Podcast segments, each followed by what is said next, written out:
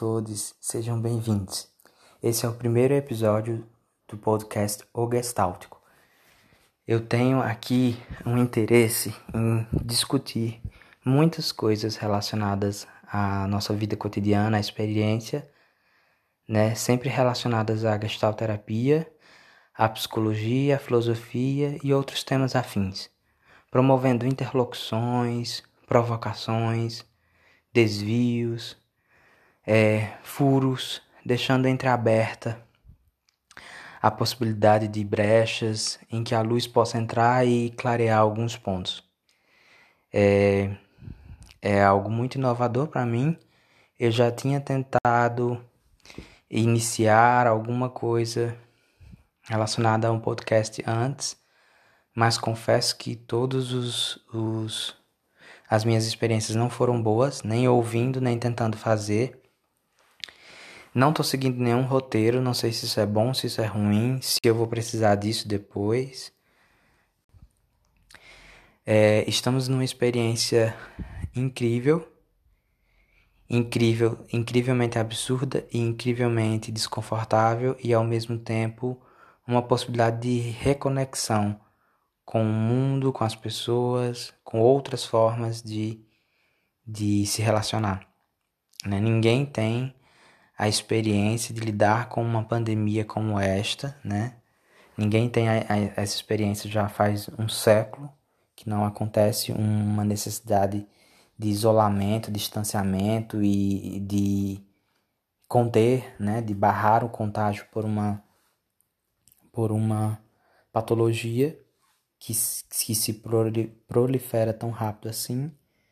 E eu estava é, pensando no que, que eu iria falar hoje, além disso, né? Assim, além de dessa experiência, porque é inevitável não pensar nisso, não começar falando sobre isso. Recorri ao livro Ego, Fome e Agressão, né? Então eu acho que hoje a gente precisa mais do que nunca voltar para essa questão da, da agressão, né? Então acho que isso é o mais urgente, mais inicial agredir bem as coisas, isso já era algo que Fritz Perls colocava muito antes do desenvolvimento da gestalterapia. Opa, meu cachorro. Então, acho que para além de iniciar falando de gestalterapia, dos conceitos fundamentais, que não se preocupe que isso vai, em algum momento eu vou precisar retomar, é, falar ou explicar algum conceito inicial, mas é justamente por isso, né? Assim, o anterior a tudo isso, eu acho que o Ego, Fome e Agressão é uma leitura primordial. Eu sempre começo por ela. Acho que é sempre válido retornar a essa obra que é antes mesmo do encontro de Paul Goodman com a Laura e com Fritz Perls, em que eles já foram construir uma outra parte da história da gestalterapia, que foi o livro Gestalterapia em si, que funda a abordagem.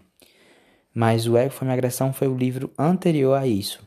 Né? Então, era um livro de quando Fritz Perls estava na transição, na sua releitura crítica entre a psicanálise e a o que seria, o que, vir, o que viria a ser, o que estaria por vir, que é a gestalterapia. Então, que naquele tempo a Laura até aconselhou que se, que se chamasse de uma psicanálise existencial, né, de uma, de uma forma mais profunda nesse termo de pensar a situação analítica. Eu gostaria de frisar alguns, alguns, alguns momentos importantes que estamos passando também nesse processo de, de reconfiguração do planeta. E aí, até o Ponciano fala sobre isso, né, quando ele traz o conceito de, de, eco, é, de ecologia relacionada a de um ecossistema maior, de uma consciência planetária, né, ligada à teoria do campo, quando ele vem trazer essa questão da ambientalidade. Então ele vem falar sobre essa nossa conexão com o mundo. Mas anterior a tudo isso, tem o Ego, Fome e Agressão, que é o livro do Fritz Perls, que eu gostaria de frisar algumas partes, né?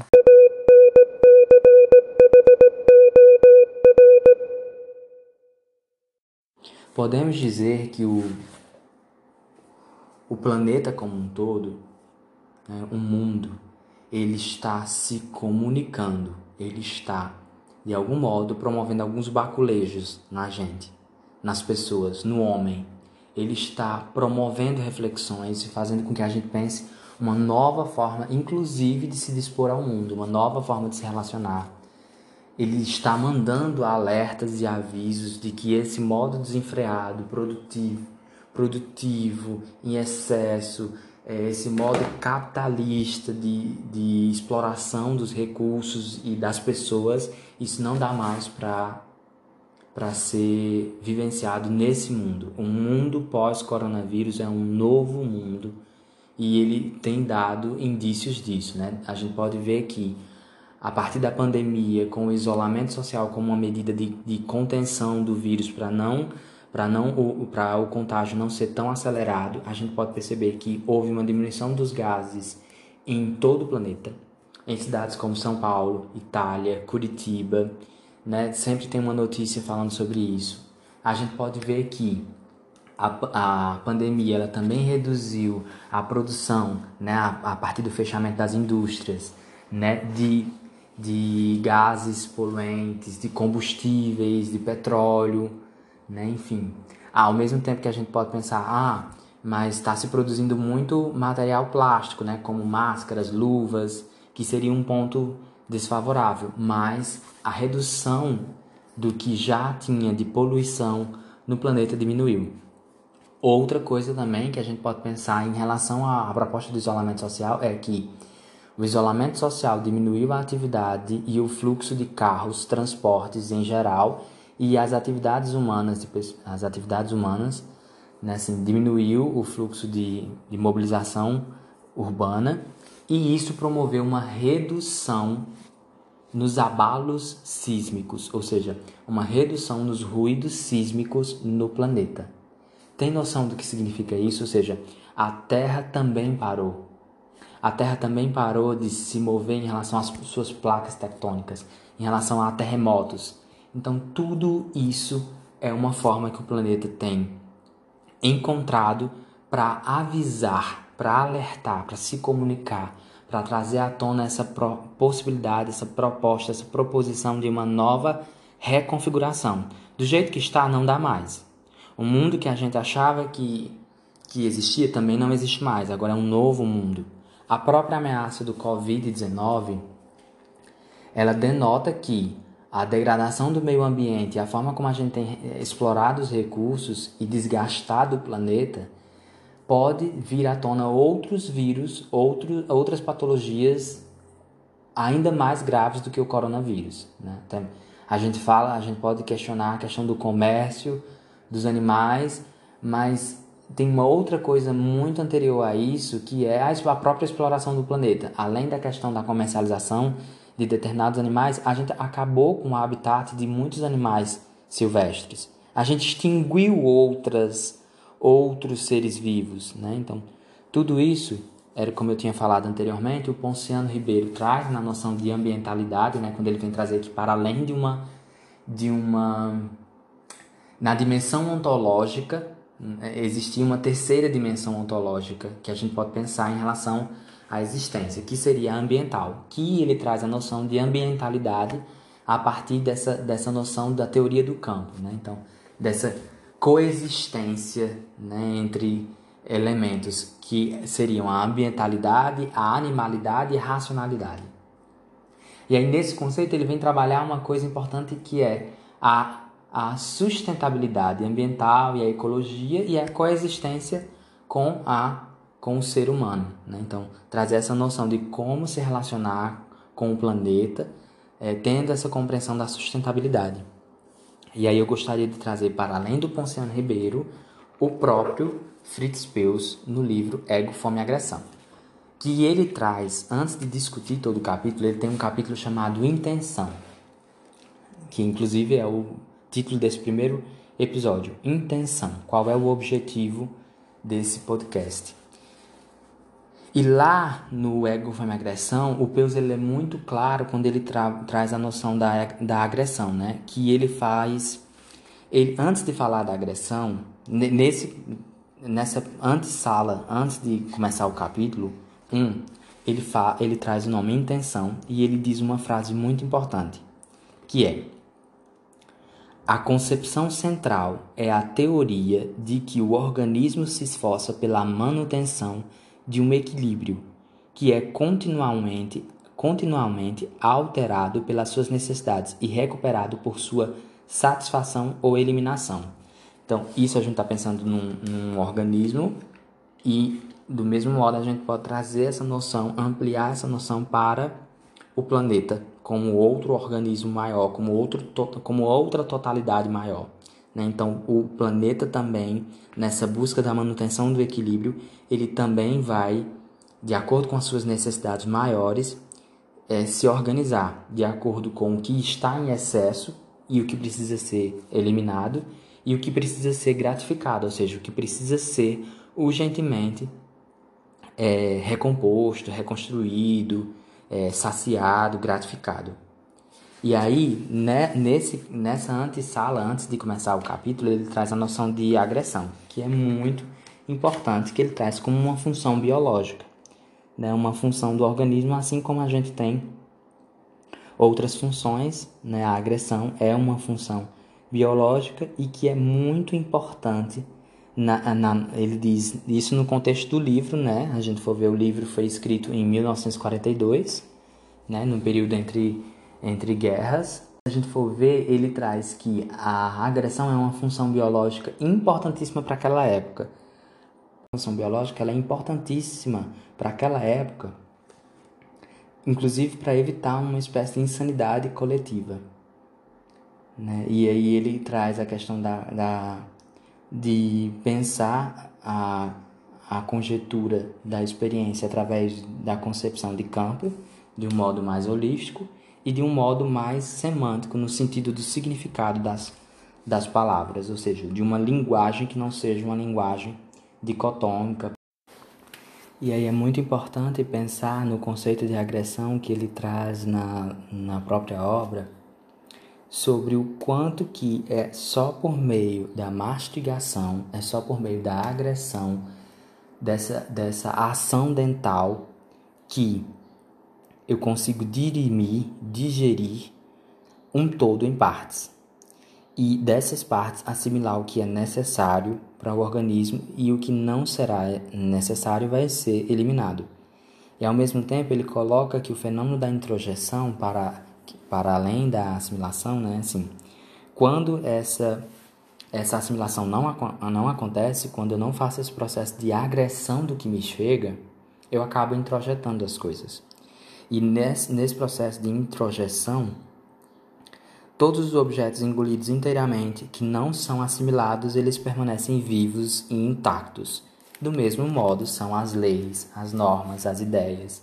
Então, muita coisa que é dita, por, por exemplo, num, num pronunciamento, num discurso, e que se eu não tenho é, esse exercício, essa compreensão de agredir, né, de fragmentar, de destruir, se eu não tenho essa atividade direcionada para isso, eu posso engolir isso inteiro e acreditar nisso como uma verdade.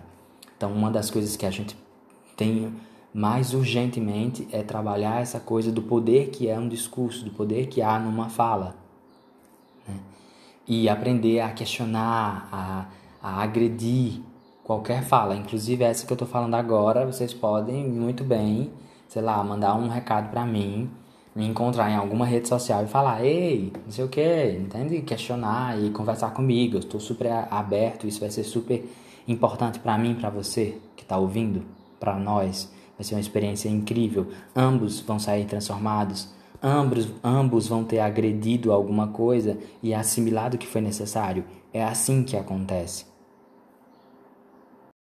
eu trouxe essa questão da agressão dental, da mastigação, porque ela é predominante em toda a obra de Fritz Perls. Ele faz esse paralelo com o instinto de fome, né? para além do instinto libidinal, para além do investimento libidinal que Freud tanto colocou e com tanta ênfase e com tão talento assim, ele colocou, trouxe à tona dentro da sua construção teórica, enquanto sistema estrutural na psicologia. Então, Peus ele vem dizer que para além dos instintos voltados para a sexualidade, para a preservação das espécies, tem algo dentro do organismo para a autopreservação. E nesse sentido, o instinto de fome estaria incluído. E aí, se a gente for pensar, é, o quanto que, é, fazendo um paralelo com a própria analogia, com a própria metáfora, sei lá, do, que o Peus traz no livro, o como nosso processo de agressão e destruição das coisas é feito de forma errada. A nossa mastigação não é uma mastigação adequada. É, não é à toa que a gente tem inúmeros pedaços indigestos, a gente come muito rápido. Esse fluxo, essa correria, essa, esse chamado por produtividade do capitalismo faz com que a gente se alimente muito mal. E isso faz com que a gente não tenha esse, esse processo de esse processo bem básico mesmo de agredir um alimento, como um animal que pega, caça o seu alimento, vai lá e destrói, mastiga e corta. Então, o como isso faz uma diferença, né? Assim, o discurso de Adolf Hitler, né, naquele período das guerras, poderia ser, inclusive, é, contestado de, outro, de outra forma por pessoas que acabaram adotando aquilo, introjetando como uma ideia. E isso não é tão difícil de acontecer fora da Alemanha é, em, em, plena guerra, né, em plena Segunda Guerra. Mas a gente pode ver, por, por exemplo, agora, inclusive no contexto do Estado suicidi suicidiário, como bem colocou Vladimir Safatler em um dos seus textos, esse estado de exceção, esse estado biopolítico, enfim, né, os nomes, as conceituações vão mudando, mas no contexto atual, político e econômico brasileiro, em que a gente vê discursos infundados de um de um, vamos dizer assim, uma pessoa que deveria estar lá ocupando um posicionamento de liderança, de articulação, né, de gestão mesmo de um país. Né? Então a gente vê características próximas do Adolf Hitler e do Bolsonaro. Né? E do mesmo jeito, a gente também vê um processo de destruição muito aquém, né? tanto naquelas pessoas como também em todos nós. E aí, quando eu digo em todos nós, eu me incluo nesse bolo porque não é só as pessoas que adotam os ideais enquanto introjetos, mas nós também que, de algum modo, não fizemos muito mais para evitar com que isso acontecesse. Ou seja, a, a destruição também também não é nesse, só nesse sentido de ah, as ideias que eu introjeto, mas também é, o, quão, o quão há de destruição, de agressão na minha vida em relação a muitas outras coisas, né? em, em, em relação a muitos outros padrões, em relação a muitos outros discursos. Então, isso também é, é um processo a se considerar. Por exemplo, a, a própria experiência do vira-voto. Né? Quem viveu a experiência do vira-voto sabe o quanto que era é, um momento de união, de ir para a rua, as pessoas se organizavam, né? E tinha toda essa, essa, essa movimentação, essa energia, essa agressão. Vamos lá, vamos debater, vamos dialogar, vamos explicar, vamos dar clareza a algo que não está tão claro assim para todo mundo, ou é, desmistificar essa, esse bombardeio de notícias que vem através do WhatsApp e que a gente não consegue saber o que é verdade, o que é mentira. Isso também é um processo de, de agressão. A gente não agride só o alimento, a gente agride a, constantemente as coisas no mundo. É isso que Peus vem falar no Ego, Fome e Agressão. E nesse contexto de forma belíssima, o Vladimir Safatler, no seu texto é, Bem-vindo ao Estado, o Estado Suicidiário, ele coloca que esse Estado já se capilarizou, o seu poder já se capilarizou de tal forma que, para além da necropolítica, se estabelece um Estado, um Estado suicidiário, uma República Brasileira suicidiária. em que as vidas não importam, são reduzidas ao nada e não, não e há uma naturalização dessas vidas sendo sacrificadas, ou seja, não importa, essas vidas podem ser desperdiçadas, elas podem morrer, inclusive vitimadas por uma pandemia. E que tá tudo bem, a gente pode seguir é, os nossos planos, porque a economia é mais valorizada do que a própria saúde das pessoas. Então, frente a, essa, a, esse sistema, a esse estado que se estabelece, a única alternativa que ele coloca seria uma greve geral, seria uma paralisação total para que as pessoas pudessem dar uma resposta a esse sistema, dar uma resposta ao, a gran, ao grande maquinário, ao grande mercado econômico que influencia e dita como o poder deve agir. Só que aí a gente entra numa outra coisa que é também a falta da agressão na vida cotidiana, né? Assim, de novo, não só na questão da alimentação, mas nos próprios ideais. O que que acontece? Que os movimentos é, se perdem nos seus ideais, que as revoluções não vingam, ou elas são, elas são programadas para terminar, ou para ir até um determinado lugar, né? O que que acontece que ninguém questiona isso. E se a gente for pensar também, é, uma outra coisa também que a gente pode ver na, nas notícias que eu vi recentemente é em relação a, ao, ao contingente de, da população que tem noção do que está acontecendo, né? Porque a informação chega, e a outra parte da população que não tem acesso a essa informação. Né? Uma população que já vive à margem, que já vive numa situação de vulnerabilidade econômica. E aí um discurso é, extremamente é, banal, escroto e, e escrupuloso diz que ah, essas pessoas elas, elas têm uma, uma imunidade, né? elas vivem em, const, em constante contato com circunstâncias de falta de saneamento básico, sendo que é justamente o maior contingente de adoecimentos no Sistema Único de Saúde tem a ver com a falta de saneamento básico. Né? Então, as condições de vida elas não são iguais. Né? Há claramente uma divisão de classes. Né? E essa divisão de classe predomina e, se, e ela, se, ela tem as raízes dela em todos os lugares, se a gente for pensar. E aí, uma outra coisa que eu trago para a gente pensar é essas pessoas que são privadas do alimento, elas têm uhum. uma sede, né? Uma fome uma fome maior por informação, por buscar conhecimento, uma fome maior por, por vida, né? E, e, também por fome fisiológica mesmo, em circunstâncias de vulnerabilidade muito extrema, de miséria. Isso impede com que elas é, se levantem e assumam uma revolução. Isso faz com que elas fiquem amarradas, porque há necessidades muito primordiais básicas e fisiológicas que, que não são gratificadas. E ao mesmo tempo, o que, que essas pessoas, ela, o que, que elas desenvolvem como estratégias, como formas criativas? Que tipo de ajustamento criativo acontece nesse campo? Né? Assim, desde uma organização, é, uma organização dentro da, da comunidade, na favela, para evitar com que os turistas, né, que migram de um lugar para outro viajando, levem o vírus, né? Então eles conseguem fechar e o isolamento é muito mais anterior do que qualquer outra proposição de ministérios e governos, né? Um funk, ou seja, uma música, um funk que é produzido e que traz aquela informação, que traz de uma forma acessível aquela discussão. Então, as pessoas começam a, a compreender aquela informação do que é o vírus através da música, que é tão marginalizada fora fora das comunidades, fora dos lugares que são os centros culturais onde nasce, onde ferve o funk.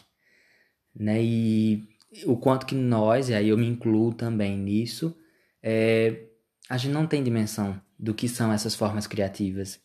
A gente olha, a gente tenta é, compreender, mas a gente não, não sabe, não, não vive o que está acontecendo, borbulhando lá dentro.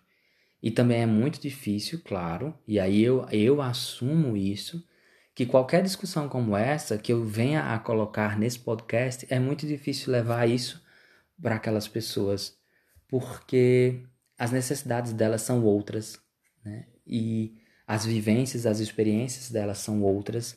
Talvez elas contribuam muito mais com o que elas têm e eu preciso ficar ouvindo, preciso ficar calado do que essa necessidade de falar. Mas ao mesmo tempo me inquieta que é o quanto que o saber que é produzido nos âmbitos acadêmicos não chega nas comunidades, não chega nas populações que estão à margem. E o que, que é isso que delimita que não é para chegar? Né? O que, que acontece que mantém com que esse conhecimento fique preso? E por fim, eu gostaria de me despedir.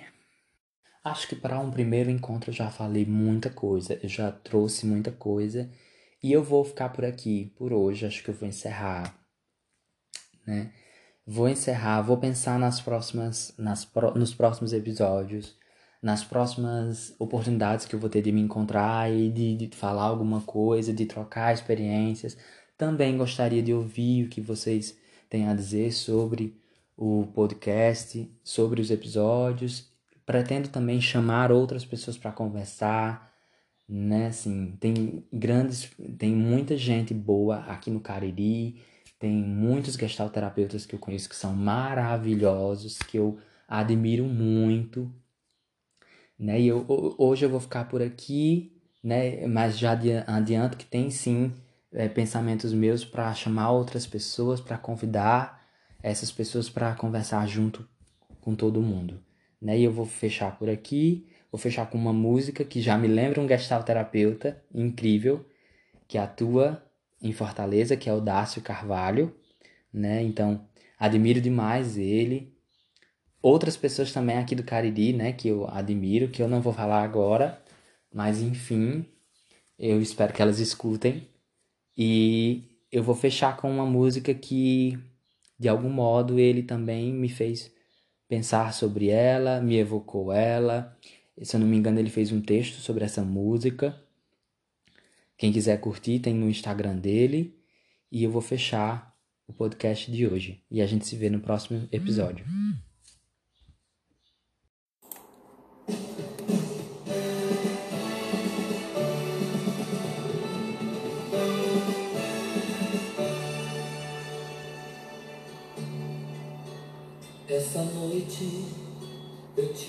sonho de sonhador maluco que sou, eu sonhei. Com dia de terra parando, com dia de terra parando.